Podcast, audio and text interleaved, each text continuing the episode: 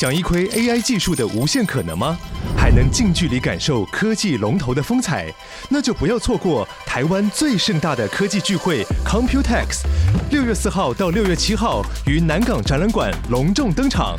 聚集全球 AI 最新技术与产业趋势，更有多场讲座论坛与新创竞赛等丰富活动。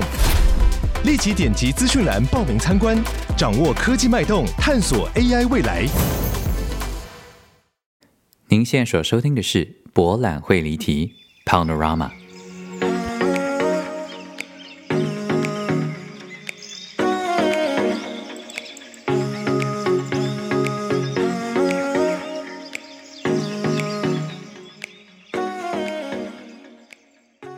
Welcome back to Panorama，博览会离题。大家好，我是蔡博。首先呢，我想要先感谢一位听众朋友，他的英文名字是 Rao Shree。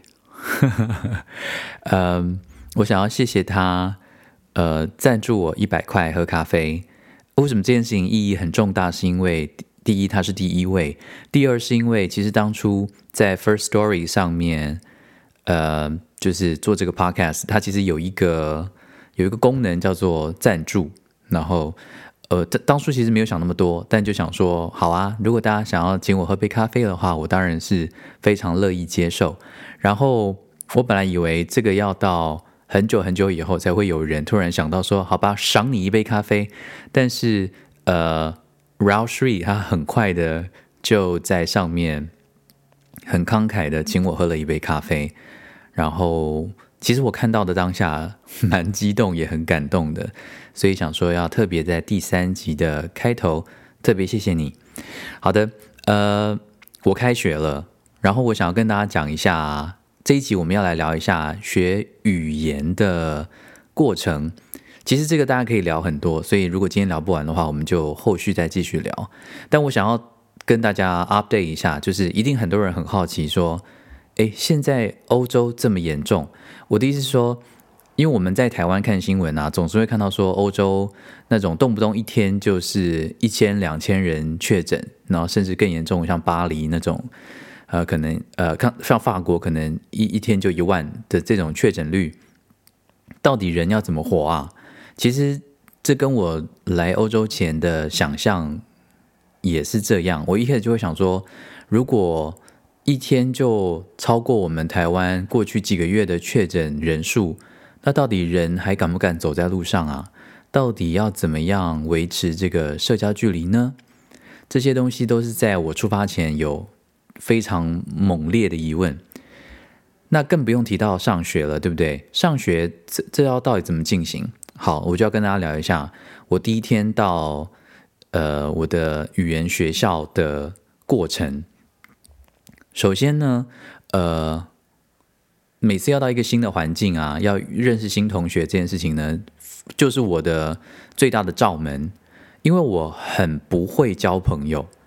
我交朋友非常非常的慢，慢到一种，等我缓过神来，已经被退学了，不是，就是已经学习已经结束了。所以，呃，例如说，我刚去念台大戏剧系的时候啊，我也是非常的。非常的痛苦，呃，痛苦的原因纯粹是因为，其实我在十八岁以前呢，都在台南生长，呃，求学，所以我是第一次到十八岁念大学的时候才离开家里，然后到台北念书。那因为台大戏剧系，我觉得我们今天很快就离题了，可能聊不完。Anyway，呃，那个时候台大戏剧系呢，才是第二届，因为我是第二届。然后我们第一届的学长姐，如果我没有记错的话，应该应该都是台北人。然后第二届的，我记得很清楚，是我开学前的前几周，因为我们有迎新宿营。然后我的第一届学姐浅浅，她打电话给我，就是告诉我一下，因为我是她的直属学弟。然后我记得她打电话给我的时候呢，她是真的难掩兴奋之情的说。学弟，你是台南来的耶，好酷哦！然后我那时候心中就想说，嗯，台南哦，OK，谢谢学姐。那时候不太明白是什么意思，但后来呢，进到戏剧系之后才理理解说，其实整个第一届、第二届好像就只有一位是新竹来的，一位是台中吗？然后另外就是台南，就是所有所谓的台北以南接南部的这个逻辑的话，那就是南部的人非常非常的少。那我必须承认，我刚上大一的时候，其实非常的自卑。其实我本来就蛮容易自卑的啦，因为会就觉得自己不够好啊，然后很容易很丢脸。诶，其实也不能这样讲，因为我国中、高中还蛮嚣张的。Anyway，反正就是一个南部小孩刚到台北念书的时候，有一种很微妙的心态。如果在座的听众朋友，呃，有有类似经验的话，我相信应该会蛮有共鸣的。我其实第一天要上课前呢，有点忐忑不安。其实往过往的经验呢，只要第一天上课，我一定就是会疯掉了。我记得那个时候，我第一次到国外算是求学的经验，就是游学那种不算。第一次正式求学的经验呢，是在大三的时候，我去美国乔治亚大学交换学生。那那是我第一次非常大的文化冲击，但是那一年的收获真的是非常非常的大。呃，主要在语言上面的冲击是。其实，在国中、高中呢，我的英文成绩都算是还蛮不错的，然后所以心中当然也会自我感觉良好的认为说，哎，其实我的英文是还 very OK 之类的，所以那个时候到美国并没有想太多，想说应该一切都是可以迎刃而解，但殊不知到达了那边之后的前三个月，我从下飞机的那一刻，在海关人员问我一些有的没有的问题的那一刻开始，我就没有一句听得懂。这个真的造成我非常大的恐慌跟自我质疑，因为会觉得说，那所以到底过去六年跟上大一的时候也至少也会修一年的英文，就是这些自我感觉良好，在那一瞬间全部毁灭，就想说自己过去全部都白费了。但我后来发现啦，亲爱的听众朋友们，其实到了一个新环境，我觉得特别是学语言，对我的经验来说，至少要花三个月的时间，才有办法把自己调整到一个。跟当地微微接轨的状态，所以其实你可能会觉得说，哦，三个月在在学习语言好像好久，可是其实我觉得三个月是最基本款的，因为啊，其实就像呃学声音呃演说一样，我常常在课堂上跟呃学声音的学生说。因为很多人都会急着，很多人都会认为学声音是速成的，就是我今天来上一个声音啊演说的大师班，然后我回去我声音就会有很大的改变。可是这是完全不可能的事情。我觉得啦，所有市面上面号称标榜速成的声音学习呢，都是骗人的。哈哈哈，我是真的这么认为，因为我们身体所建立的这些，都是过去从出生到现在所建立的旧的习惯。所以，如果你旧的习惯长期的累积，造成你现在可能说话、呼吸、投射的方式不是很健康的话，你当然会需要花至少一段时间去把你的旧习惯换成新的习惯。所以，我会觉得三个月呢，在学习声音上面呢，也是一个最低的门槛。OK，好的，离题了。总之，为什么会讲到三个月？对，就是因为我刚到美国去的时候呢，就是很想死，认真的很想死。我就是想说，我为什么要离开台湾这个舒适圈到这里，然后一句话都不能讲？其实，通常学习外语，台湾我们台湾人学习外语应该都有类似的经验，就是你有时候到国外去念书啊，你真的会在某一刻很想要爆炸，你就会，你就会一直问苍天说。老子或老娘也是个很幽默、还可以滔滔不绝的人呐、只不过因为语言不通而已，结果被你们这些外国人当成是病猫，这样，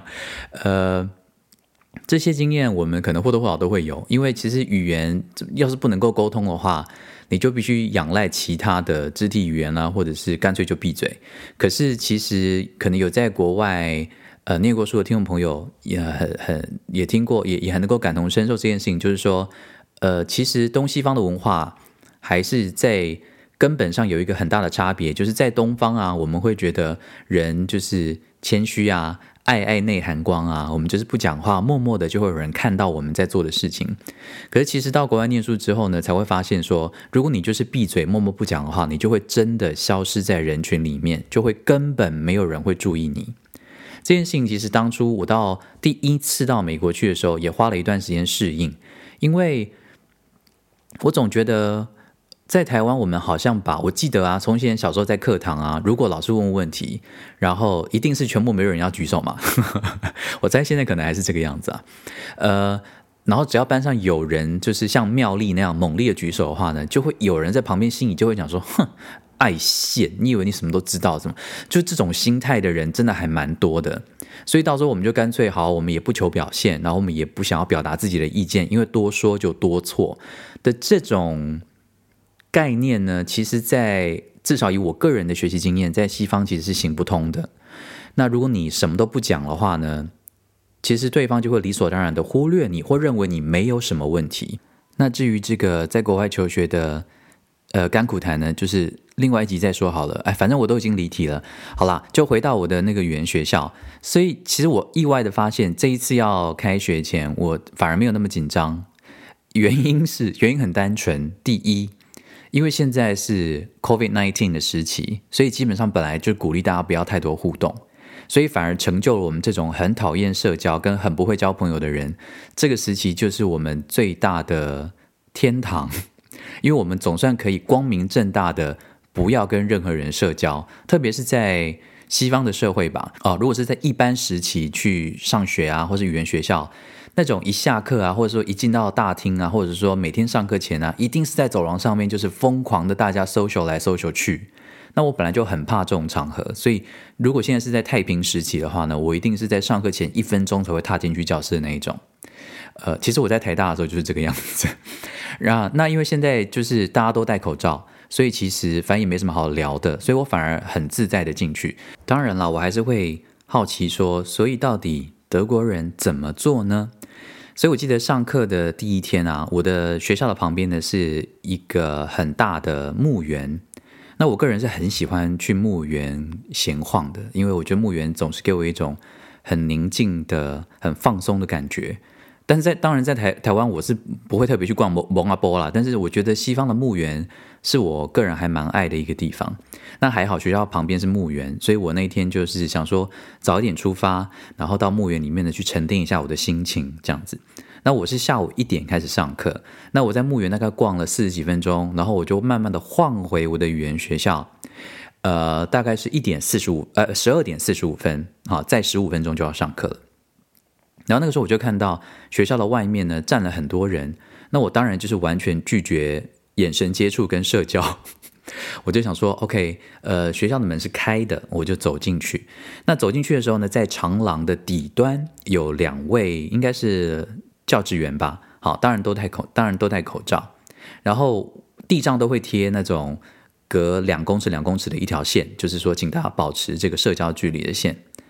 然后我因为看到走廊上去很冷清，因为没有人，我就想说，嗯，那我就先示意的靠近他们，去问一下教职员说，呃，我等一下要上的课，我叫什么名字？等一下要去哪里呢？因为我是一无所知。结果各位不夸张哦，当我。走进去，那个走进去长廊，然后那有一个男性的高头大马的很壮的德国教职员，戴着口罩，然后他那个时候是背对着我，所以我想说我要引起他的注意，所以我想说我就接近他一点点，然后想要跟他说 Entschuldigung or sorry 的时候，我不小心踩到那一条红线，大家知道那种红线跟红线之间。哦，就是他们要求的社交距离。我认真的，我只是踏到那一条红线的上面，我还没有超过。那个高头大马的德国人瞬间转过来看到我，用一种极具戏剧性的方式伸出他的大手。他的潜台词就是：“你不要过来，不要靠近，不要靠近，退后，退后。”就真的是这种哎，不好意思，刚刚可能爆掉。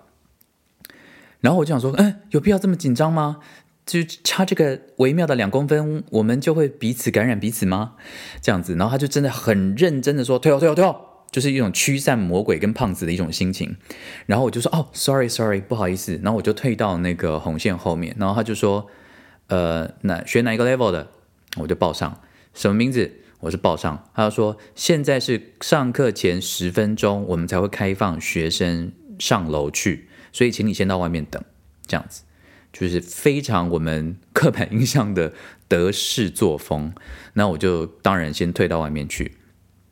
其实呢，所有的人进到这栋大楼的过程真的还蛮严格的哦，因为地上都会贴两公尺两公尺的这个社交距离，所以他们真的会要求每一个人就是不准接近彼此。所以在报上名号的时候呢，我们全部都是隔着很远的距离，然后报上名字，然后那个高头大马的教职员，男性教职员呢，真的就是军队式的规定，上楼前一定要用酒精洗手，然后又有两个从那个。塞尔呃塞尔维亚 Serbia 有从两个从塞塞尔维亚来的女生，她们其实之前已经洗过，因为我站在她们后面，我看到。可是因为教职员没看到，所以他们两个报上名之后要走上去的时候，竟然被教职员叫住说站住，洗手洗手。然后他们两个就是很无奈转过来，又翻了一个白眼说我们刚洗过了。然后他就说真的吗？他说对，洗过了。然后说好吧，上去一楼。这样真的我觉得还蛮夸张的。不过由由此可见啦，就是说他们对于这件事情真的现在是呃草木皆兵了哈，就是真的非常蛮认真的看待，我觉得是好的，因为我觉得这么严格，我们自己去上课也会放心。那至于教室里面呢，所有在教室里面的规定就是说，你只要离开，你只要移动你的座位，或者说你在一个走廊上，你只要移动，你只要在一个移动的状态之下呢，你就一定要戴口罩。但是当你坐到你的位置上面的时候，你面对讲台上课，你可以把口罩拿下来。那你可能会觉得说，嗯，这样不太好吧？因为你可能还是跟隔壁的人距离很近。但还好，呃，学校的安排是桌子跟桌子之间的距离呢，还蛮宽的。例如说，我跟我旁边的那个女生的距离，真的至少就有一点五米，绝对甚至更更远。就是如果我想要伸手的话，我是打不到他的那种。虽然我有时候很想要打他，那之后再聊了啊。呃，所以呃。这个基本上空间是这样安排，然后那个教室的窗户呢也都是敞开的，门也是开的，所以空气是流通的。那老师上课呢，基本上他只要坐在位置上面，他当然会把口罩拿下来，但老师只要一站起来，他就要戴上口罩。那他们有两种口罩，一种是 N95，另外一种就是透明的，可以看到嘴型的。因为毕竟学语言、啊，看不到老师嘴型，其实还是会有一点点。想要抓狂哦，这个看嘴型其实还是蛮重要的，特别是在德文里面，有时候他们因为受格有有的是 n 结尾，有的是 m 结尾，所以我看不到嘴巴有没有闭上，我就会有点困惑。好，所以基本上呢，上课是这样 setting。那我们班上呢有十八个人，我觉得还蛮有趣的是学同学的那个来自的国家分布还蛮妙的。我们班上有。伊朗人，有塞尔维亚人，有墨西哥人，有苏格兰人，呃，有巴基斯坦人，呃，有一个希腊人，有一个西班牙人，然后有另外另外几个人是他们用德文讲他们的名字，我我听不懂，呃，因为在语言学校上课啊，基本上你踏进语言学校第一课就全部都要用德文说话了。你们会觉得这件事情很吊诡，对不对？我跟你讲，我那个时候在上比较初级的德文课的时候，我也是觉得这件事情很荒谬。虽然大家都说啊，你听久了就会，我其实也赞成这件事情，因为其实对我来说，英文啊，呃，我觉得学英文有一个很吊诡的过程，不晓得大家有没有类似的经验，就是你真的是听不懂，听不懂，听不懂，听不懂，然后你就放广播一直听，听不听不听不懂，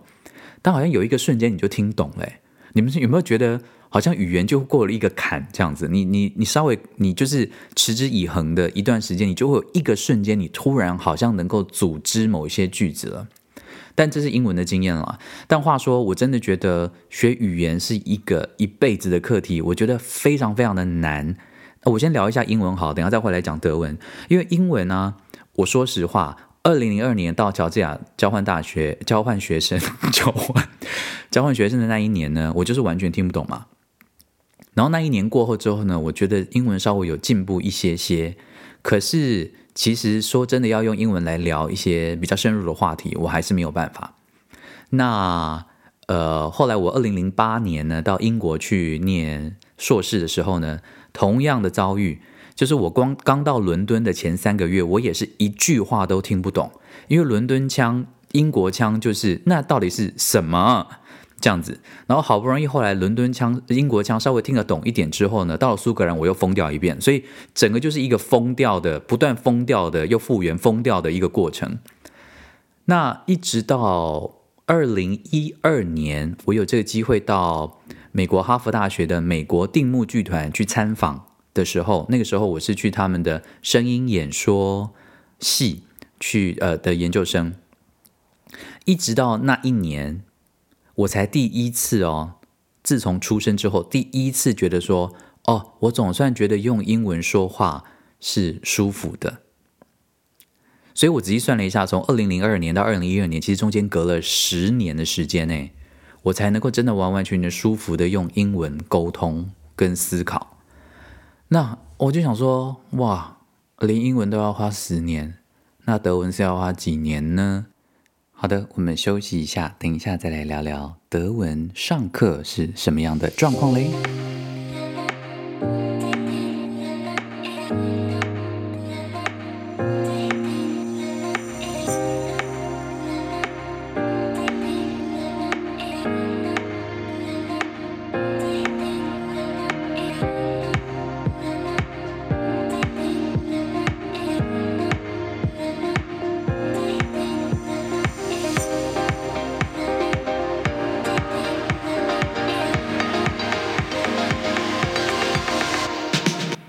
Welcome back to Panorama 博览会离题，我是蔡博。哎，大家，我跟你们讲一下哦，因为我今天这个 Episode Three 啊是用 iPad 录的，然后我这个界面上面我其实看不到我现在录了多久，所以我刚才呢已经被迫删掉一个 take，因为录到一半他突然说你现在已经超过录制时间最长限度，我想说那什么这样，所以呢。我猜啦，好抱歉，因为我们第一集已经说了，我们大家一起来学习，所以我今天是用另外一个界面来录的，就请容我今天要先做个结尾，因为我好像没有办法再录更长了。那下一集呢，会跟大家聊一下，到底在一个全德语的环境里面学德文是一个什么样子的经验呢？这样子，OK，好的，Panorama 博览会离题 Episode Three，我们下次见喽，拜。